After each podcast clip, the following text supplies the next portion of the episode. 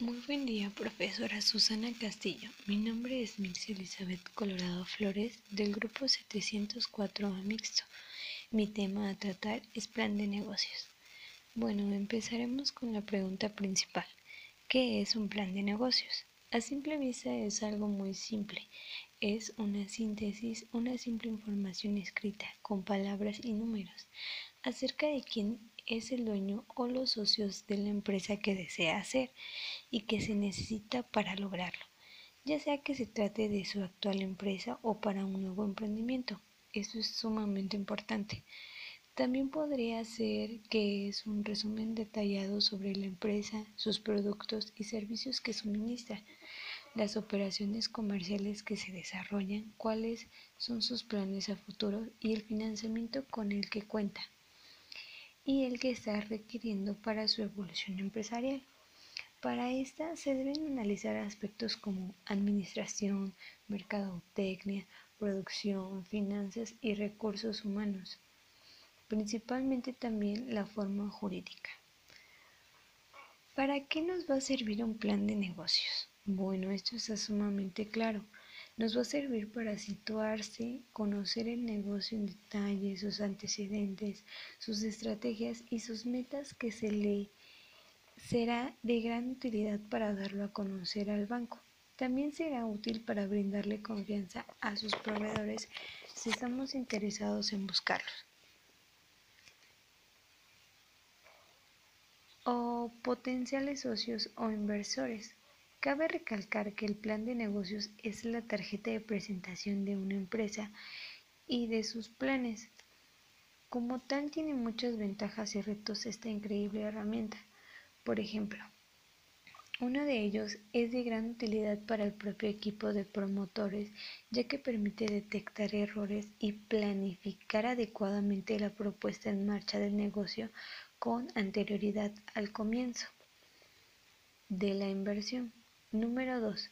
Facilita la obtención de la financiación bancaria ya que contiene la prevención de estados económicos y financieros del negocio e informa adecuadamente sobre su vialidad y solvencia. Número 3. Esta nos facilita la negociación con proveedores. También nos facilita la captación de nuevos socios o colaboradores. Número 5 Define diversas etapas que facilitan la medición de sus resultados. Número 6. Establece metas a corto y medianos plazos. Número 7. Define con claridad los resultados finales esperados. Número 8. Establece criterios de medición para saber cuáles son sus logros. Número 9. Identifica posibles oportunidades para aprovecharlas en su aplicación. Número 10. Involucra en su elaboración a las personas que vayan a participar en su aplicación. Número 11. Prevé las dificultades que pueden presentarse y las posibles medidas correctivas.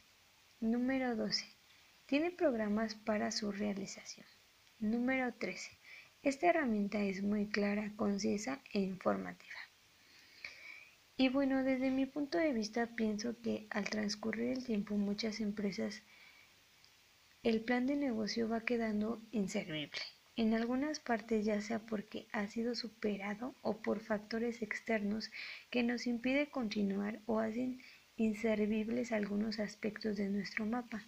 Lo anterior propicia la enorme oportunidad de crear nuevos factores. Durante el nacimiento de nuestra empresa, Diseñamos un mapa por escrito con pasos determinados a alcanzar nuestros objetivos o metas para ir madurando hasta fortalecernos como un negocio sustentable con impacto en nuestro mercado. El problema viene cuando este plan se ha concretado y tenemos la posibilidad de seguir creciendo. Es en ese momento cuando nos encontramos con dos soluciones. Seguir y repetir nuestro plan de negocios o evolucionar conforme a las necesidades que el mercado y la empresa misma exijan. Es por ello que pienso para conocer qué podemos cambiar o alterar de nuestro plan de negocios es muy importante conocer a la perfección el plan de negocios, realizar estudios de mercados y por supuesto estar dispuesto a un cambio. Y bueno, ya para terminar, quiero compartir una frase que me gustó mucho y dice así, puedes decirle cualquier cosa a la gente, pero la forma en la que lo dices determina cómo reaccionarán. Esta frase fue dicha por John Rapton. Él es un emprendedor e inversionista.